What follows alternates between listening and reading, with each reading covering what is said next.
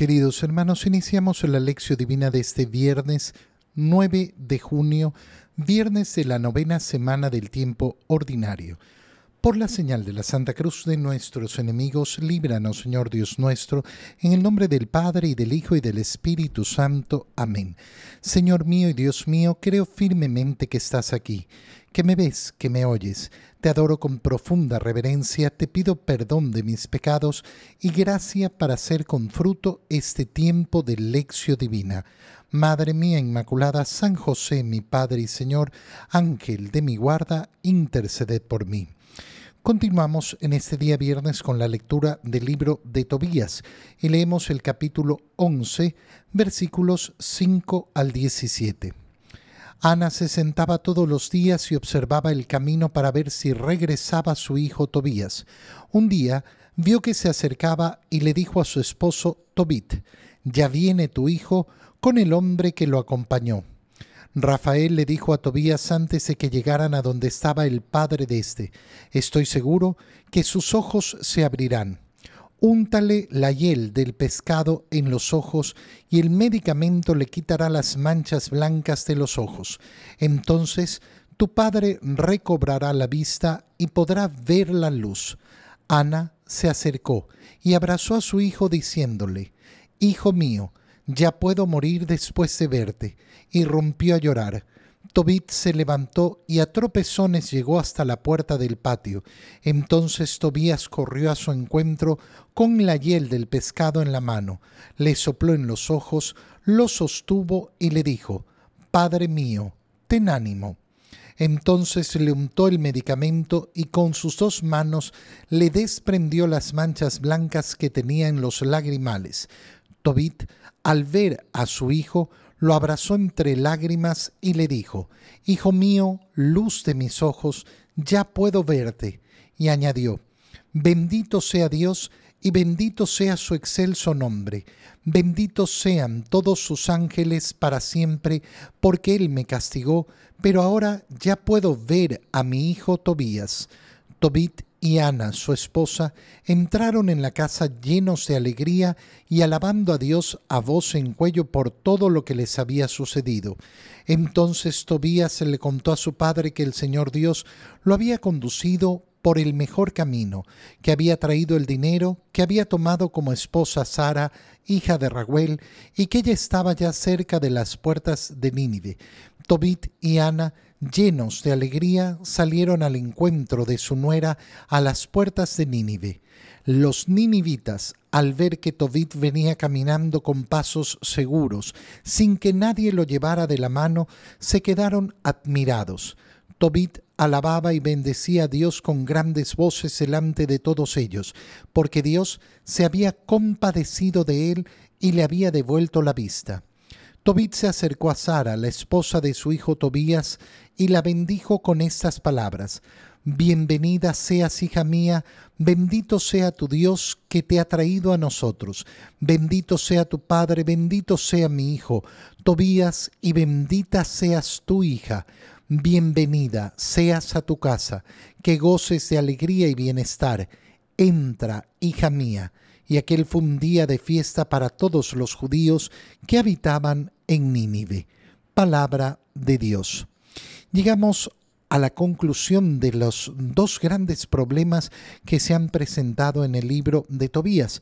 Por un lado, la ceguera en la cual ha caído el padre de Tobías, eh, eh, Tobit, y por el otro lado, eh, em, por el otro lado, lógicamente, esa maldición que tenía, que tenía Sara de haber tenido siete esposos que habían muerto antes de estar con ella.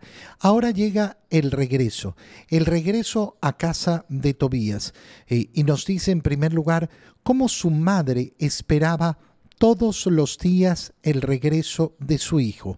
Esta es una preciosa imagen, una preciosa imagen siempre eh, llena de esperanza, la esperanza de que va a llegar lo que uno eh, verdaderamente le ha pedido al Señor la alegría y el gozo que le ha pedido al Señor, pero es también la imagen de cómo Dios nos espera a nosotros.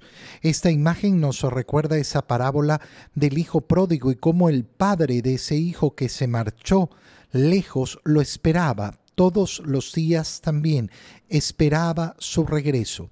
Cuando nosotros leemos el libro de Tobías, tenemos que darnos cuenta de que se nos presentan grandes tragedias. La vida de Tobit llena de tragedias, la vida de Sara llena de tragedias, y cómo la oración que han levantado ha sido escuchada por Dios. Pero fijémonos en un detalle. Dios podría haber solucionado los problemas de ambos en un segundo. No lo ha hecho así. Ha habido un camino y eh, perdón, Tobías reconoce cómo el Señor lo ha llevado por un buen camino. Qué importante es esta idea. ¿Por qué? Porque nos recuerda que la vida no se vive en un segundo y que las soluciones a nuestros problemas tampoco llegan en un segundo, que siempre nuestra actitud delante de la vida tiene que ser la del caminante. Yo camino, camino por la senda del Señor y confío en el Señor. Cuando eh, eh, Ana, la madre de Tobías, ve que llega, se le lanza eh, al cuello, se le lanza a abrazarlo y dice, ahora puedo morir. Ya, ya lo he, lo, he visto, he visto a mi hijo. Qué bonito es tener esta, esta conciencia delante de la gracia de Dios. Ya puedo morir. ¿Por qué? Porque tengo la gracia del Señor.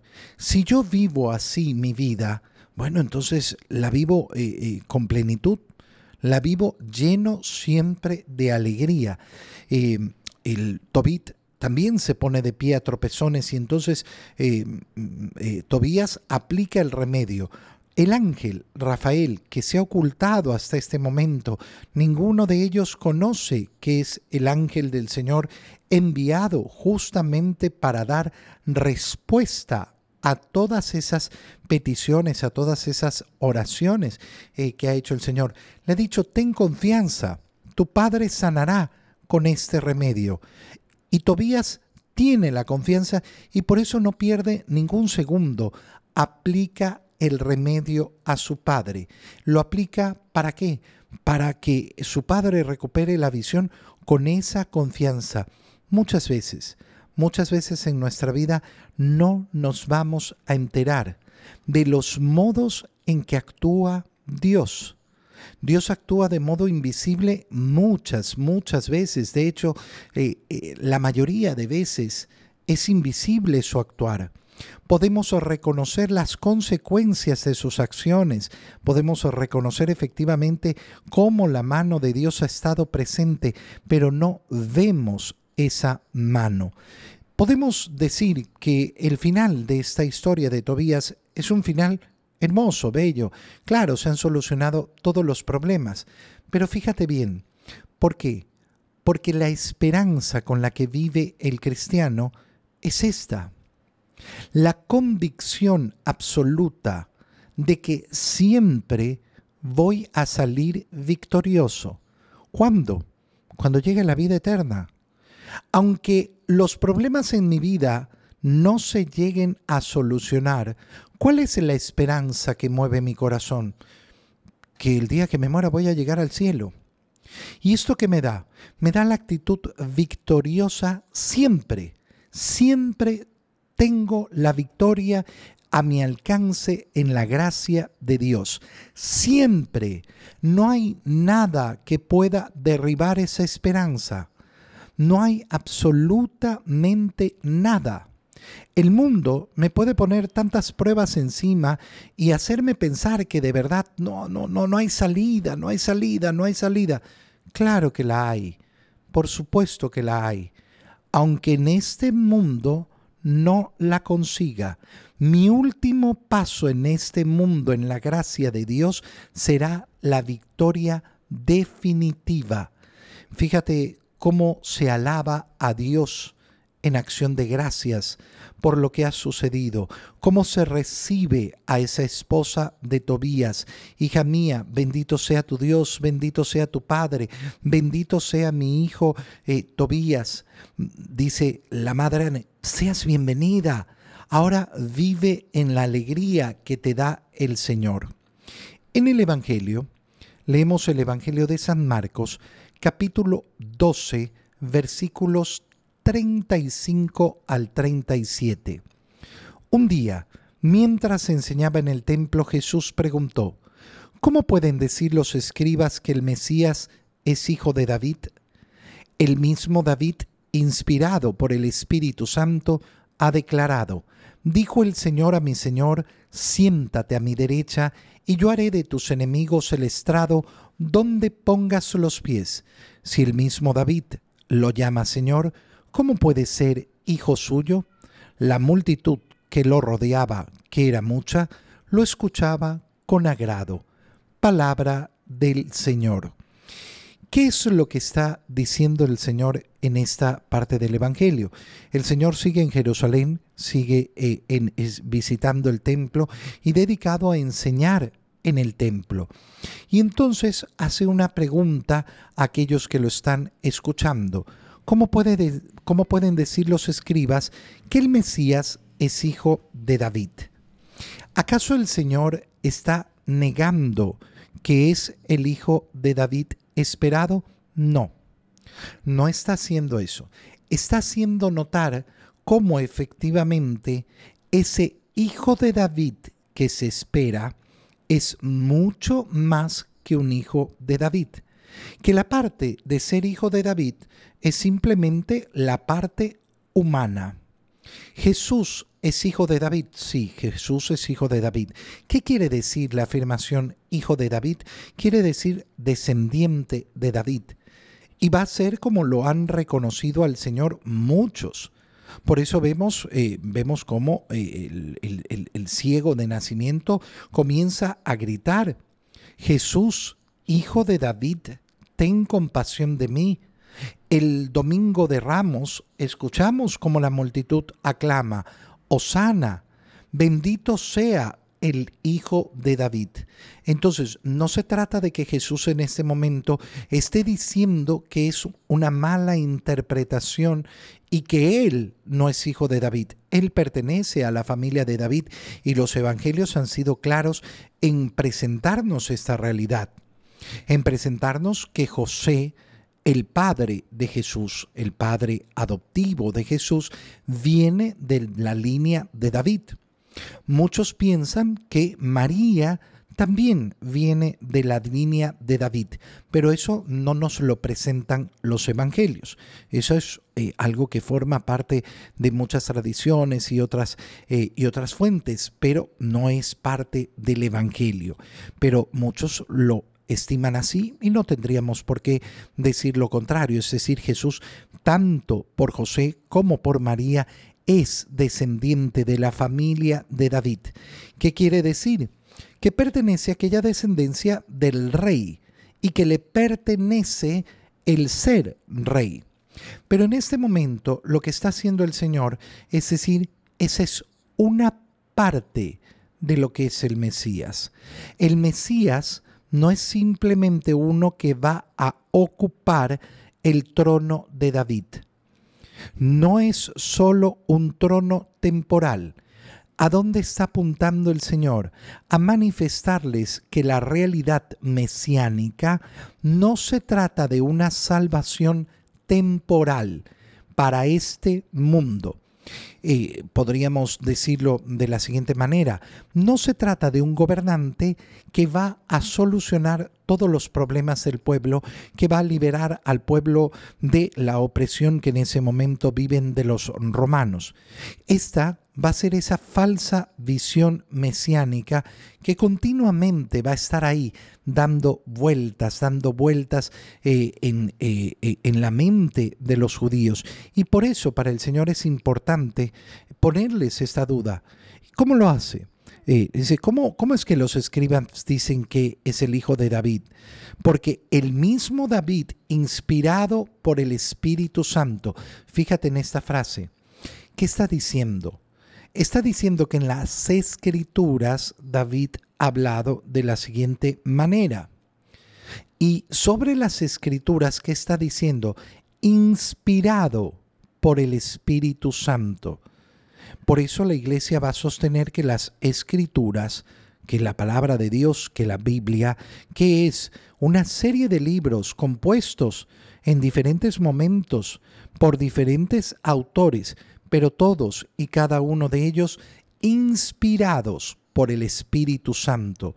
No que se les ha dictado lo que tenían que decir, sino que han sido inspirados, que es una acción mucho más profunda, donde nunca se anula la libertad de aquel que ha redactado, que ha compuesto la palabra, eh, la palabra sagrada, que al final no es del eh, eh, simplemente del que la escribió, sino que es palabra de Dios. Perdón. ¿Y qué es lo que dijo David inspirado por el Espíritu Santo? Dijo el Señor a mi Señor, siéntate a mi derecha y yo haré de tus enemigos el estrado donde pongas los pies. ¿Qué, ¿Qué, está diciendo? Está hablando sobre ese descendiente, está hablando sobre ese Mesías, pero a la vez le está diciendo Señor. Le dijo el Señor a mi Señor, le dijo Dios a mi Dios. Fíjate cómo entonces lo que está diciendo Jesús es, atentos, el Mesías ha sido señalado no solo como un hombre descendiente de David, sino que ha sido señalado por David, inspirado por el Espíritu Santo, como el mismo Dios le dijo mi Señor, el Señor a mi Señor. Los dos son el Señor, tanto Dios como el Mesías. Y entonces, eh, eh, eh, entonces Jesús lo que les está haciendo ver es esto. Si el mismo David lo llama Señor, ¿cómo puede ser hijo suyo? Porque el Mesías no va a ser solamente hijo suyo. Qué bonito es darnos cuenta que al final lo que está diciendo el Señor es que el Mesías sí es verdadero hombre, pero es a la vez verdadero Dios.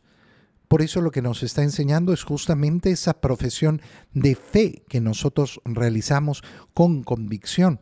Jesucristo, el Hijo de David, es verdadero hombre y es verdadero Dios. La multitud que lo rodeaba, que era mucha, lo escuchaba con agrado, recibía con agrado. Qué bonita expresión. ¿Por qué? Porque con cuánto agrado tenemos que recibir siempre la palabra de Dios, cuánto nos tiene que agradar recibir la palabra de Dios. Te doy gracias, Dios mío, por los buenos propósitos, afectos e inspiraciones que me has comunicado en este tiempo de lección divina. Te pido ayuda para ponerlos por obra. Madre mía Inmaculada, San José, mi Padre y Señor, Ángel de mi guarda, interceded por mí. María, Madre de la Iglesia, ruega por nosotros. Queridos hermanos, reciban mi bendición en este día, en el nombre del Padre, y del Hijo, y del Espíritu Santo. Amén. Un feliz día para todos y un feliz fin de semana.